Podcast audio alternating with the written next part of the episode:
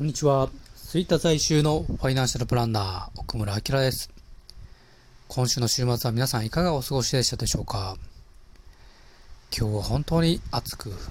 大変な日だったのではないかなと思います。今日はですね、前回のお話につきまして、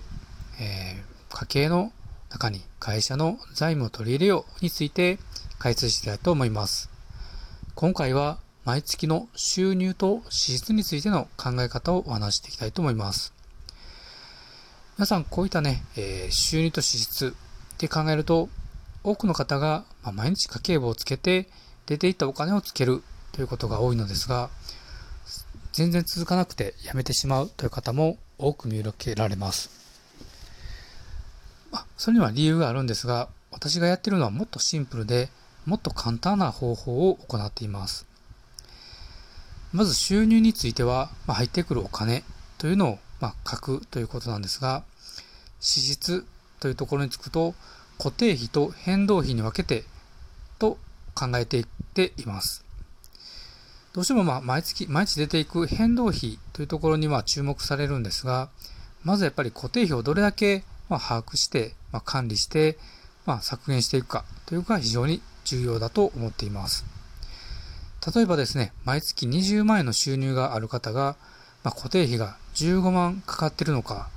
もしくは8万で済むのかによって生活というのはかなり変わってきます。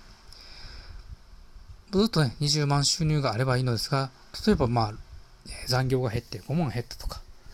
えー、そういったね、なった場合でも固定費をしっかり管理しておけば、そこの対策っていうのは簡単に取ることができます。じゃあ固定費って何なの？ということなんですけども、まあ、これはまあ、あの、いろんな考え方があるんですけども、私の、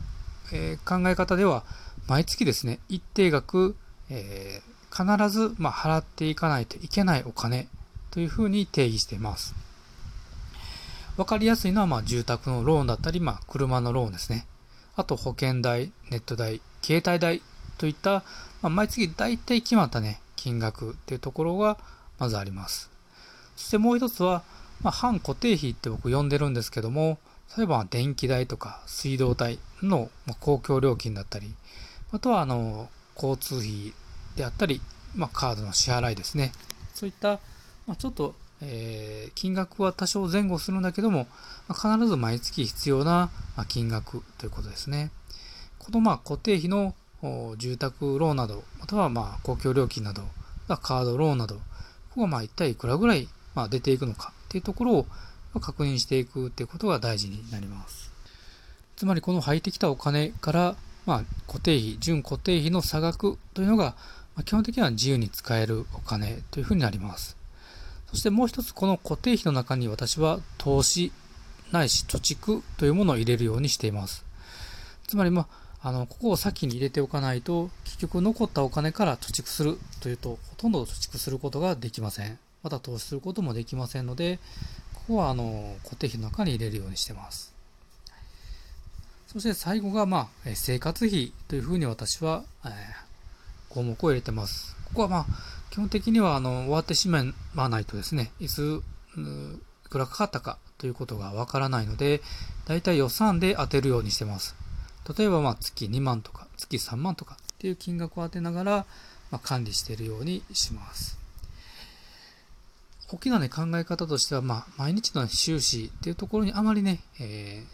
ー、重きを置かずに、まあ、固定にかかる費用、ある程度予算でかかる費用、あとは貯蓄貯蓄や投資にかかる費用という4つのね、大きな分類に分けて管理していくということになります。はい。まず、まあ、今回はですね、このあの収支の考え方について、えー、まず解説していきました。え、引き続き、え、いろんなお話をしていきたいと思いますので、ぜひ、えー、ご視聴いただけると、ご清聴いただきますととても嬉しいです。本日はご清聴ありがとうございました。